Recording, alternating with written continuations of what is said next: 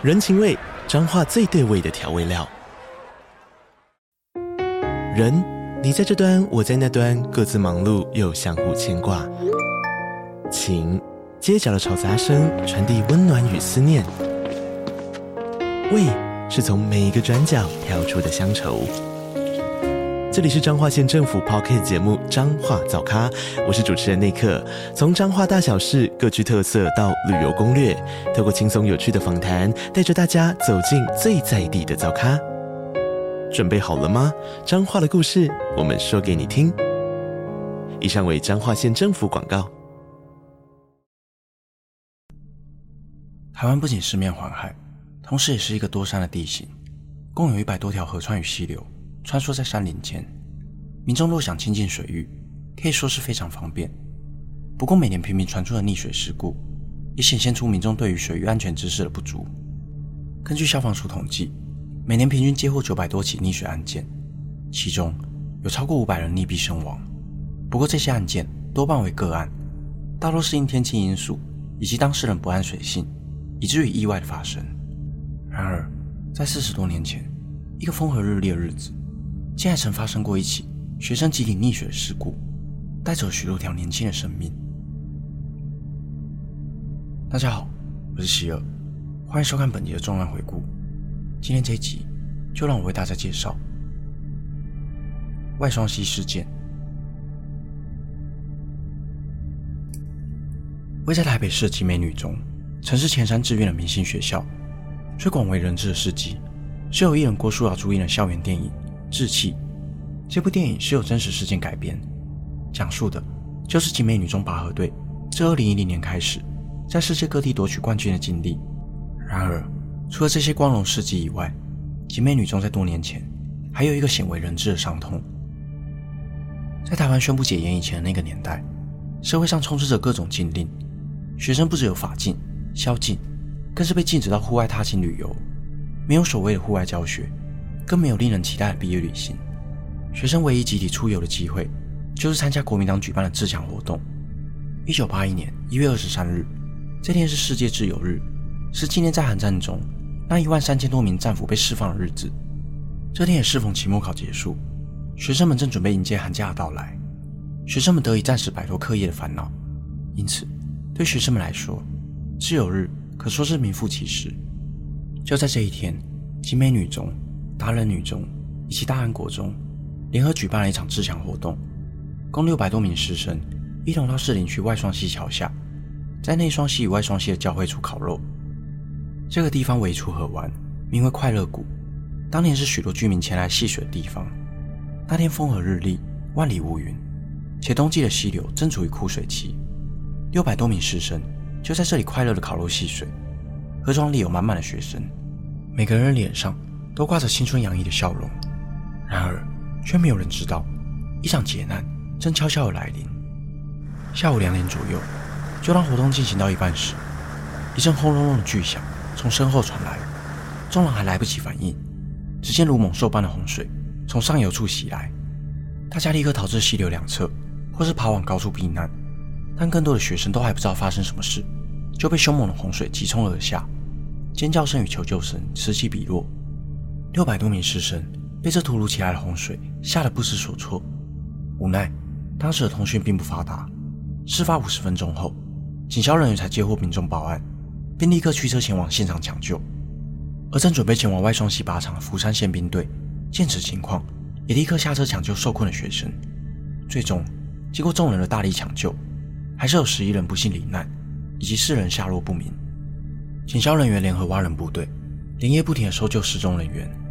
当晚，其中一名失踪的陈同学母亲就梦见了自己的女儿蜷缩在一座桥下大石头旁，嘴里不停的说着“好冷”。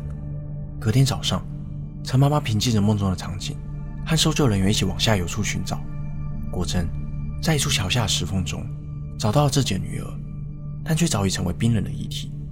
这残酷的事实令她悲痛不已。后来，搜救人员又陆续在下游处。打捞到其他失踪人员，遗憾的是，所有人都早已罹难。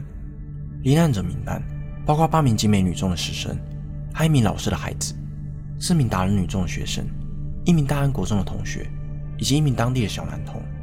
这场突如其来的洪水一共造成了十五人离世。由于当天早上是集美女中期末考最后一天，因此集美女中的学生是最晚到达活动现场的。他们的活动位置被安排在弯道处。当洪水来临时，位在弯道处的他们根本看不见上游冲下来的洪水。当他们意识到危险时，完全措手不及。因此，景美女中师生的伤亡情形才最为惨重。而当时属于枯水季，上游处也完全没有降雨的情况。那么，这突如其来的洪水又是从何而来？在外双溪桥上游约两公里处，为台北自来水公司第三净水厂堤坝。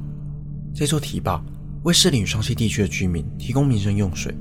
事发当天早上，台北自来水公司的工程师发现，在堤坝进水口处有垃圾与树枝等杂物堆积，若不及时清理，恐会造成堵塞。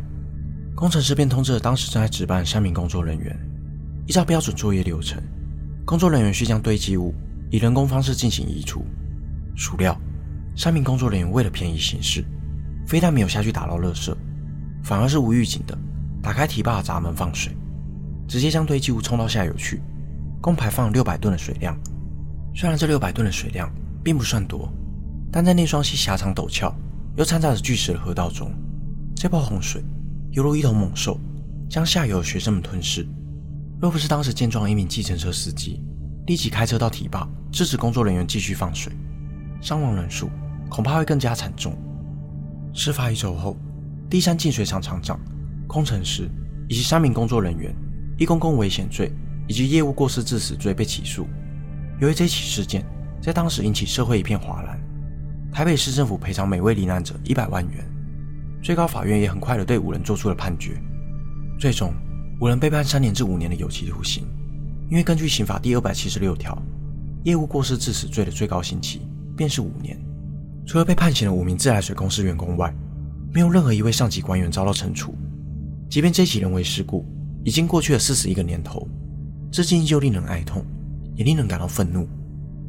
在每一场人为舒适的意外中，往往可以看见人性丑陋的一面，但亦能让我们看见人性的光辉。集美女中的训育组长朱爱华，当年五十三岁的她，是负责带队的师长之一，由于平常对学生照顾有加。深受学生敬爱。尽管身为一名男师长，但在集美女中，她是学生口中的猪妈妈。洪水来临的当下，她不断的抢救学生。她本可以及时脱离危险，但为了抢救受困的学生，朱海华仍不停的来回穿梭于洪水之中，最终因体力透支，也被无情的洪水带走了性命。另外有三名集美女中的学生，当时被困在一块大石头上，为了救一名老师年仅五岁的孩子，没能及时上岸。当他们的遗体被发现时，三人紧紧相拥，而怀中依旧紧紧抱着那名孩子。事发一周后，三校全体师生以及校友们在集美女中图书馆为十五名罹难者举行公祭。由于当时参加自强活动的全是高三的学生，拥有将近三年的同窗情谊，让现场哀鸿一片。失去孩子的父母，失去尊师的学生，失去同袍的同学，以及朱爱华的妻小。无不泣不成声。根据景美女中的校友回忆，那一年学校有很长一段时间都沉浸在悲伤之中。后来还有人在一名已故同学的日记本中发现，他曾写下一句抒发心情的话：我无法游向彼岸，只好飞向天空。在事件发生后看来，就像是在诉说着当下遇难的心情。